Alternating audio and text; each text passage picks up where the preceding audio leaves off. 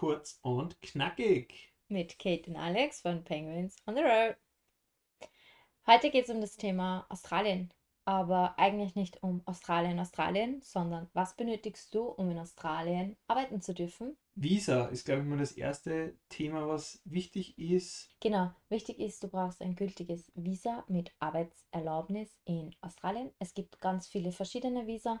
Das gängigste ist natürlich das Work and Holiday Visa, ähm, was für fast alle Länder, glaube ich, zur Verfügung steht und aktuell 610 Dollar kostet.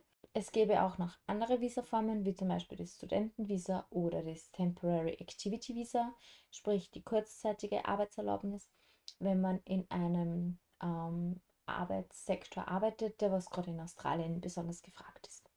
Genau. Genau, was brauchen wir noch? Reisepass. Der Reisepass muss bei Einreise von Australien mindestens noch sechs Monate gültig sein. Wir empfehlen aber, wenn man weiß, dass man länger in Australien bleibt, dass der Reisepass auch länger gültig ist. Sonst könnte es zu Problemen kommen, wenn man ausreist oder in ein anderes Land weiterreisen möchte. Weil, Genau. bedenke, in Australien verdient man Geld, das man dann in Australien ausgeben kann. Oder man kann auch einen kurzen Trip nach Bali, Fiji oder Neuseeland buchen. Die Flüge sind nämlich sehr günstig. Definitiv. Nächster Punkt. Bankkonto eröffnen. Wie schaut es da aus?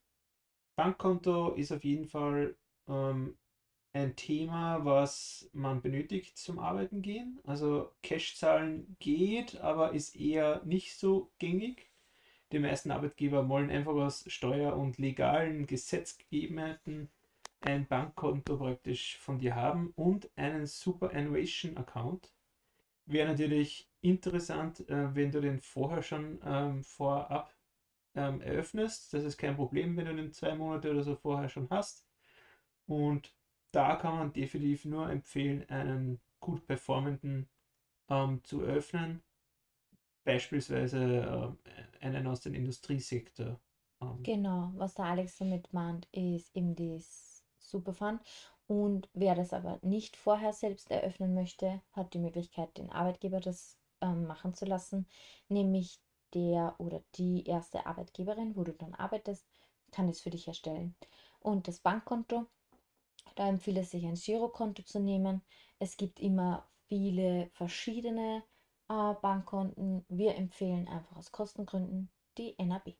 genau. Es gibt, wen gibt es noch? Ich glaube, die großen drei: Westpac, Commonwealth, Westpac ist eine sehr beliebte. Westpac und die NAB, die National Australian Bank. Die empfehlen wir einfach, Definitiv, ähm, kostenfrei ist ja, und bleibt. Auch wenn man zum Beispiel zwei Jahre in Australien ist, die bleibt immer kostenfrei.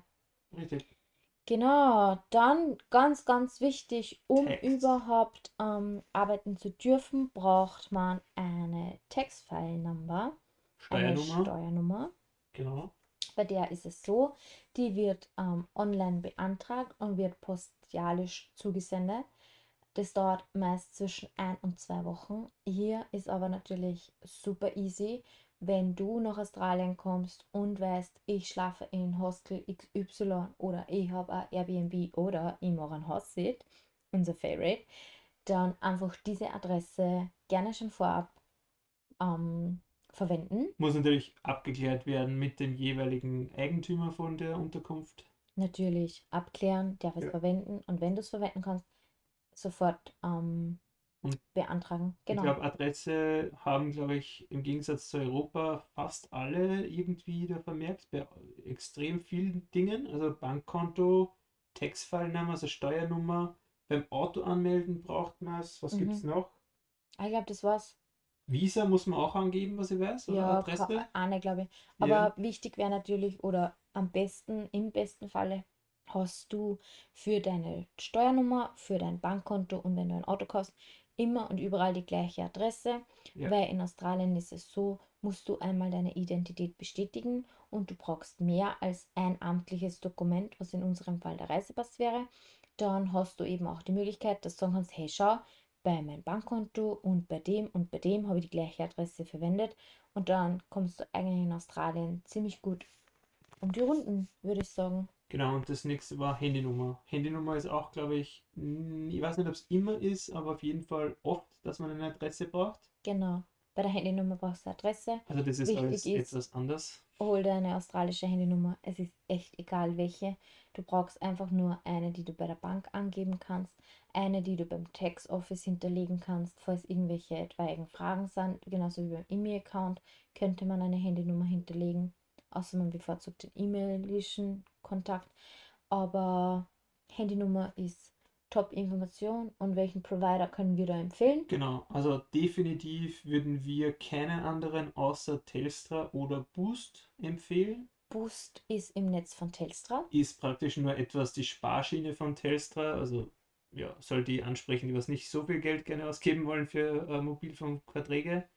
Ist etwas günstiger und hat aber als einziger Anbieter neben Telstra die volle Telstra-Abdeckung. Genau. Ist Also- preiswerter. sollte man auf jeden Fall bedenken, ob es wichtig ist oder nicht, wo man sich aufhält. Ist man im Outback eher, hat man vermutlich mit Aldi Mobile, Woolworths Mobile oder was es da nicht gibt, Optus, eher keinen Empfang, mit Telstra wahrscheinlich schon. Also wir können halt Boost einfach empfehlen, weil wir halt einfach ganz Australien bereisen wollen und eben auch schon das ein oder andere Mal im Outback waren und wir mit Boost eigentlich dann immer zumindest ähm, einen Strich Empfang hatten.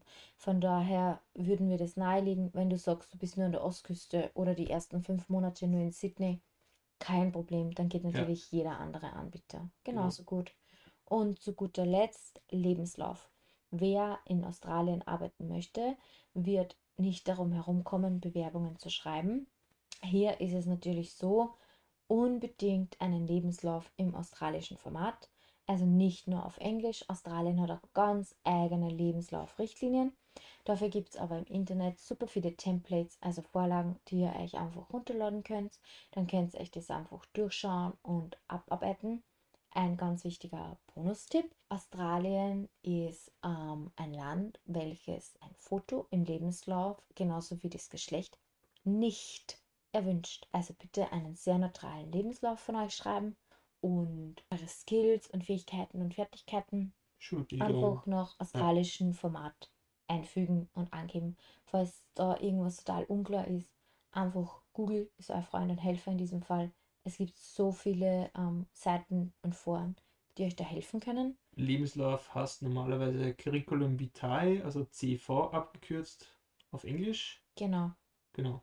Und dann sollte man eigentlich, eigentlich schon sehr viel finden mit dem Landesnamen von, also praktisch Australien dazu. Am Anfang klingt sehr kompliziert, aber wenn ihr den einmal aufgesetzt habt, voll safe. Genau. Und den kann man ja, glaube ich, alles schon vorab machen oder sich vorbereiten zumindest, dass man dann nicht alles auf einmal unterbringen muss auf kurz und knapp. Aber kurz und knapp ist diese Folge.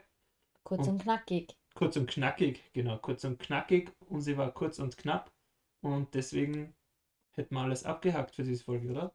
Genau, also das waren die Punkte. Nur mal die Punkte einfach als Übersicht. Visa, Reisepass, Bankkonto eröffnen, eine Steuernummer beantragen, Superannuation-Konto, sprich ähm, Rentenvorsorgekonto, eine Handynummer plus SIM-Karte und den australischen Lebenslauf. Und wenn ihr diese Punkte habt, seid ihr ready for work. Und ihr braucht natürlich noch eine Arbeitsstelle danach. Genau, und zum Punkt, wie finde ich eine Arbeitsstelle? Ähm, was muss ich bei der Bewerbung beachten? Was muss ich beachten? Casual, Fulltime, Part-Time und alle weiteren Fragen beantworten wir in einer anderen Episode, in der wir mehr auf das Thema eingehen können und euch der Alexander erzählen kann, warum er noch immer zurück auf die Milchfarm gehen würde.